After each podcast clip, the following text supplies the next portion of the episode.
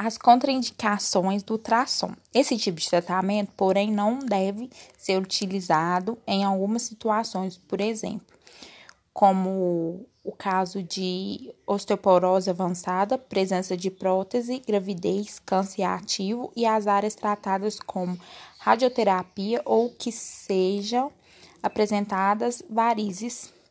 É, como você pode notar, apesar de que o ultrassom na fisioterapia pode ser utilizado, portanto, entender muitos bens e queixas e os problemas do paciente buscar associar os aparelhos e também as técnicas de fisioterapia.